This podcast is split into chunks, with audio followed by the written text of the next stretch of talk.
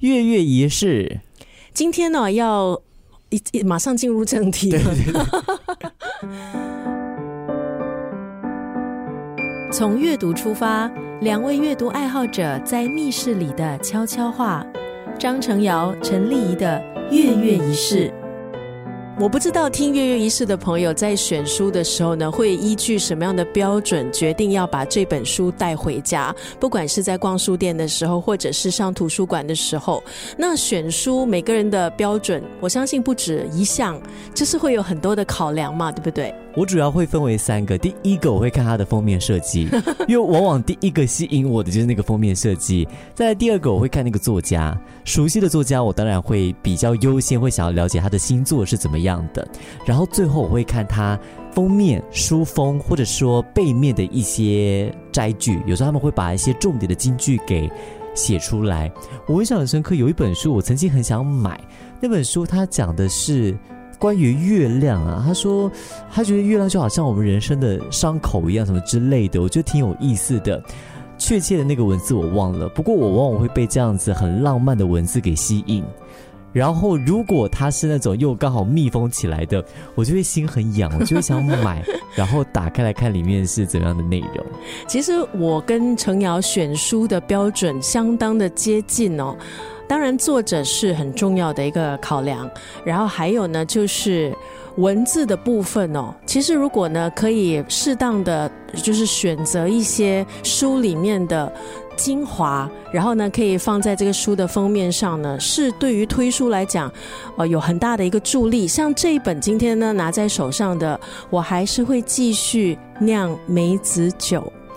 这个书名很有意思，它有画面感，又有所谓的口感。就是你听到这一个书名的时候，你读这个书名的时候，你感觉好像看到了一杯冰冰凉凉的梅子酒。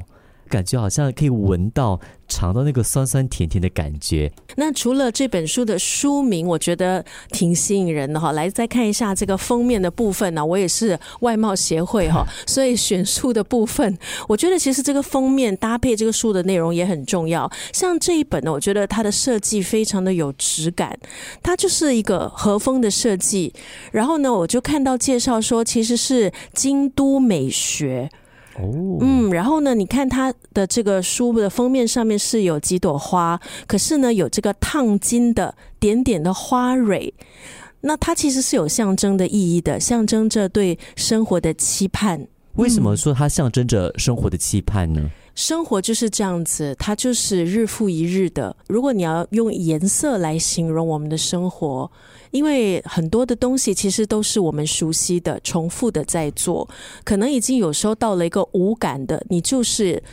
执行的一个状态，所以如果你要用一种颜色来形容生活，你会怎么形容？用什么颜色？那主色，你看到那个花是比较暗沉的啊，很像我们枯燥的生活。对，可是生活它总是会有一些惊喜。好，那个惊喜当然不是每一天 都会有，或者出现的频率很高。但是那一些惊喜，或是我们讲一些小确幸，啊，它其实是重要的支撑。就像这本书花上面的这个点点的金粉那样。哦，你这样一解释，意象就跑出来了哈。而且他的金句，我觉得程瑶也会被吸引哦。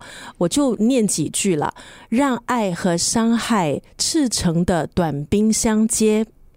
有些伤口是记忆，它会绵长的缠绕一生。有时候呢，必须要相信，痛苦在身上呢，其实是如果挖了一个洞的话，爱就会在里面开花。哇，我好喜欢最后一句哦。对，如果痛苦在你身上，就挖了一个洞，爱会在里面开花。就好像我们生命当中，很多时候一些当下，我们觉得好难熬、好痛苦，但是你经历了过后呢？几年过后回过头来看，就觉得好像自己能够从当中获得一些很珍贵的东西。我常常觉得人很有意思哦，苦的东西经过时间就会变成甜的，反倒是甜的东西。经过了时间会变成酸的，因为你不觉得吗？有些过去很甜美的东西，往往现在回想起来都觉得带有一点点怀念，带有一点点心酸、鼻酸那种惆怅的感觉。反倒是以前那些很苦的经历，你现在回过头来看，都会觉得哇，原来我曾经那么苦过，然后相比现在的自己，会觉得很幸福。其实时间哦，觉得是一样很奇妙的东西。我们常常都会感叹说，时间怎么走得那么快？然后我们也会常常感叹说，我们是不是能够回到一些呃时刻，一些我们很珍惜的时刻，它已经过去，但是我们依然念念不忘。好，可是有一些事情呢，你真的是要让时间带领你往前走，你必须真的要去经历它。经历了之后，那一段时间过了之后，你才会慢慢的看到那个收获开花结果。很多时候，我们都觉得眼前的这个痛苦我们熬不过去了，这个关我们应该是过不去了。但回想起来，你会发现，我们也曾经有过类似的经历，但我们最后都是让时间去抚平那些伤口，把自己从当中给抽离出来。把我们带往更远的地方走，就好像你讲的，有时候你真的要去相信时间，它真的会给我们一些答案。时间不说话，但是时间就是答案哈。所以呢，今天这本散文集我还是会继续酿梅子酒。作者呢是九十后的作家张希，那这是他的应该是第一本散文集。他之前写的印象中是小说，嗯，然后这一本散文集呢，主要的是呃充满了他的回忆，就是他的成长的一些点滴。好，所以其实里头有很多的章节，我相信越狱一世的听众呢看了也会很有共鸣。我们对于怀旧的主题其实都特别的有感觉哈。那其实散文很多时候呢，就是从我们的呃过去的人生经历汲取一些比较亮晶晶的东西，然后把它提炼成一篇文章。所以我特别喜欢，因为相比小说、散文更是，我最喜欢的是散文集。就这一些，我觉得记录下来的是萃取，就是你生活了一段时间之后。对吗？然后你沉淀之后萃取出来的这些东西，好，其实呢，在散文当中我们就可以看到。那在这一本散文集呢，有好多的一些章节哦，都提到作者的亲人成长的背景，像是有一个章节叫做“年节小记”，就是讲过年的时候，过年的时候呢，餐桌上像他们家一定要有哪一些年菜，他就提到呢，他们家过年呢一定要有一盘鸡。嗯，然后那一盘鸡呢，其实都是由她的婆婆呢处理的，好，就是从选购啦，到宰杀啦，到烹饪啊，然后吃鸡在过年的时候呢，还有禁忌哦，就是那个鸡爪啦什么的都不能吃，是这样子的。对，他就写，然后他印象很深刻的就是她的婆婆说的是客家话，可是她客家话不溜，所以她跟她婆婆的沟通哈，就是。局限于很简单，婆婆每次就重复了“吃饱了没有”，用客家话。然后呢，还有就问她客家话会说了吗？其实我觉得也不只是客家人，我觉得很多华人呢，为什么会把“吃饱了”当做是一种问候语？特别是很多长辈，好要吃饱一点哦，吃饱了没有？可能是因为这些长辈们他们成长在一个物资比较匮乏的一个环境，所以能够吃饱。对他们来说是大事诶，所以他们才会把“哎吃饱了没有？哎吃多一点啊”那样的东西挂在嘴边。嗯，然后我也想起我的阿妈，因为我跟我阿妈也有沟通不良的这样的问题哦。因为我的阿妈她是福清人，那福清人他的那个方言就是新话跟福州的一个结合吧，我觉得。然后我真的很遗憾的就是我。对这个方言的了解非常非常的有限，所以我阿妈跟我的沟通还真的就是吃饱了没？每一次看到我，她就是吃饱了没？还有呢，你长得很漂亮，阿妈每次都会说啊，你长得很好。刚刚你在提张希这位作家他的经历的时候呢，我觉得我特别的有共鸣呢，因为我就是客家人，然后我就是一个不会讲客家话的客家人。那小的时候呢，我跟我我们叫阿婆，就是奶奶的意思啊。我的奶奶她是完全不懂中文华语的，她只懂两个语言日文跟客家话。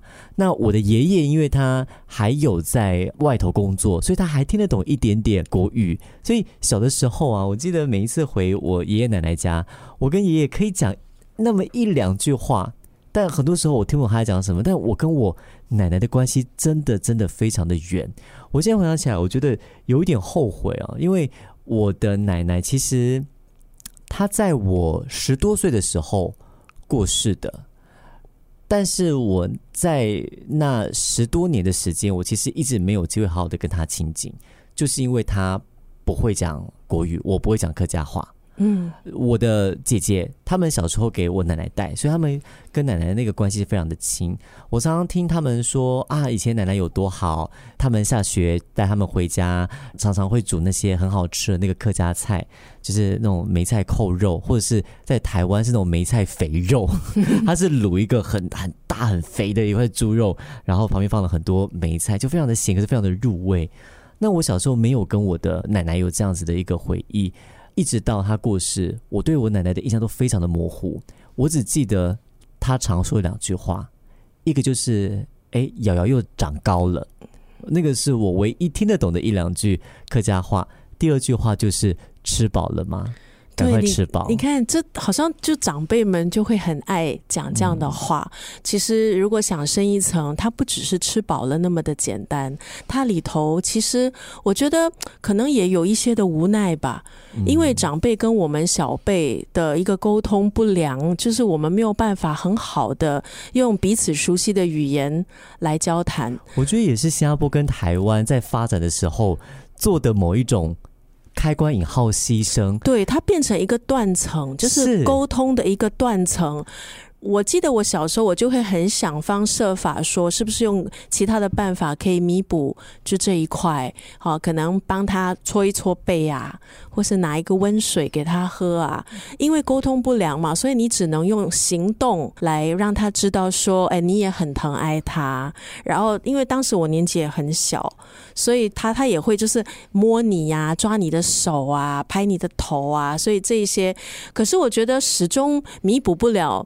语言没有办法沟通带来的距离，因为我相信每一个爷爷奶奶、外公外婆都很希望能跟自己的小孩亲近，嗯，都好希望，就哇，这个是我的小孩的小孩。就我们常看到，我有时候看到什么爷爷奶奶很疼那个孙子孙女，我就觉得说，真的嘞，在为什么爷爷奶奶会那么溺爱孙子孙女，就是因为他们很想跟就是孙子孙女亲近，但是当两代人之间没有一个共同语言的时候。你很想靠近，可是又靠近不了。嗯，对，因为刚刚好，台湾跟新加坡都是在那个时候推行类似的语言运动。坦白说，真的有点可惜，就让一代人少了。一个沟通的机会。嗯，那这本书啊，其实呢，就呃，作者啦，就写下了他和不同的时代的亲人的互动啦、沟通啦，对他们的回忆、对自己的反思。然后我就很喜欢作者他看事情的一些角度，好，还有他能够用非常优美的文字，还有一些我觉得是比喻。好，来带出可能一个关系，或是他所经历的一些事情。那里头有一个章节呢，我觉得也是可以在粤语式分享哈，就是关于他的爸爸。嗯，那他的爸爸呢，就是那种。很多叮咛的那个父亲的一个角色，然后呢，常常呢会带很多东西去他的家，把冰箱呢就是塞得满满的。就夏天就很贴心，夏天就会放那个柠檬的蜜蜂水，你知道吗？然后可能会呃一直叮咛他哦，这个牛肉要怎么做啊？啊，那个猪排要怎么弄啊才会好吃啊？好，那个糙米啊要泡多久？就是爸爸会做这样的东西，然后呢？作者也分享说，爸爸曾经呢就带来了一份特别的礼物，那就是呢一箱光碟还有照相本。这个是作者小时候的照片。对，因为呢。他的爸爸妈妈其实有那个习惯，就是把东西呢烧进那个光碟。很久没有用这个词汇，所以当我看到那个光碟，我就哦呀，然后就烧进那个光碟里面。哦，是他们的一个习惯，然后就储存了，就是相处还有孩子成长的一些一些珍贵的时刻。我觉得阅读这样子的散文，往往都会让我们回想起某一个年代的一些。记忆还有符号。当你刚刚讲到那个烧光碟的时候，哇，我就真的想到那个年代哈，我们要把一些东西记录下来，我们就是会先把它放在电脑里面，然后放一片光碟进去，嗯，进去。那个年代还没有所谓的那个 dumb drive 哦，都是用光碟。对，然后我特别喜欢这个章节的这一段文字哈，时代死了，人还活着，我们呢用不一样的方式努力的将记忆粘在某一些物件之上，哇，像是光碟、照片、文字，都是时代变迁的痕迹。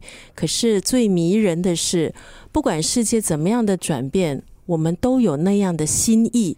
我们热切的爱着自己活过的日子，尤其是可以在里面找到彼此。哎呦，这句话写的好美哦！我跟你说，这本书它每一个章节都有这样的一段文字，就是你看了你会，就是戳到内心里面，对不对？所以你看啊，有时候为什么我们每次 throwback 哦，你知道在社交媒体，我每次 throwback，我觉得真的就是像作者讲的。因为我们已经跨，我们已经走过了那个时期，可是其实一些片段，或是我们曾经熟悉的，还是保留着。好像我看到学生时期程瑶的照片，我就会很忍不住要 share，你知道吗？因为我我真的觉得程瑶的毅力是铁一般的那个意志，哎，他才可以从当年的他进化到现在的他。那我觉得像程瑶。这样子是很励志的，要要分享成瑶，你要多 throwback，你知道吗？你要你要鼓励更多人，真的是很难忘的回忆。你以前你你以前在课堂上就是一颗水蜜桃啊，就圆圆的，对。我还记得那件粉红色 T 恤，你知道吗？有一件，对对对，对，然后戴一个曼谷买的，戴一个黑框眼镜哦，然后就一个水蜜桃这样在那个课的中央，然后就非常的，你知道吗？一脸的那个专注在听课。那个样子我永远都没有办法忘记，所以我觉得 throwback 为什么大家这么喜欢 throwback 哈，就跟作者刚才的那段文字呢就息息相关嘛。你在那个 throwback 的动作里面，还有那个物件里面，真的是看到彼此那种感觉是，哎呀，我们都曾经有过那么一段，都经历那么一段，然后又彼此勾起彼此的回忆。所以你刚刚在讲那些回忆的时候，想说，哎，真的，我就有时候好怀念以前，呃，晚上，因为那个时候丽也还在当全职的那个电台 DJ 嘛，所以只有晚上的时候来上课。然后那个时候，我们每天到了下午的时候，我们就好期待能够上丽的课。哎呦，真的吗？真的，那时候那时候在我们的心目中，就是丽哇，明星 DJ 来那个来学校教课，我们真的不敢跟原本的那个我们的那个广播课老师郭郭敬明老师说，我们好，我们好开心。立一 day over 这个广播课，仿佛听到郭老师心碎的声音。哎呦，真的是很多很难忘的回忆。其实回忆无所不在，它可以是照片，它可以是我们家里的一些摆设品。就有时候大扫除的时候，哎，你看到这个东西。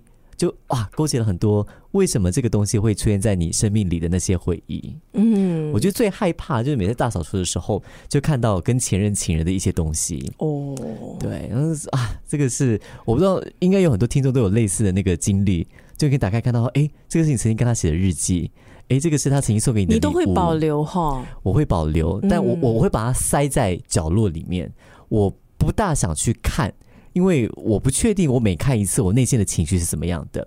但每一次看到那个 trouble 的感觉是很强烈的。那柜子很满，是不是？还好，因为也也才一任呐。OK。不过我觉得这本书名真的很有意思了，因为像是你酿酒，它需要一个过程。那我们人生呢，要能够萃取出一些东西，要能够有所领悟，它也是一个过程。它需要时间，它需要精力，对，它需要时间去让它发酵的。所以有些事情你真的不急不来的，时间到了它就有了。好，所以可能有很多，特别是。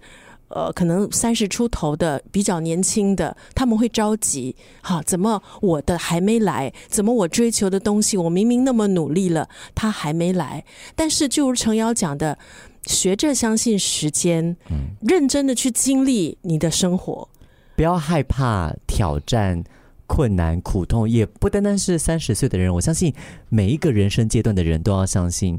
你所经历的这些不愉快，甚至苦痛，有一天爱都会在里面开出花，对不对？是这个作者他写的一句话，我刚刚一听我就记到现在了。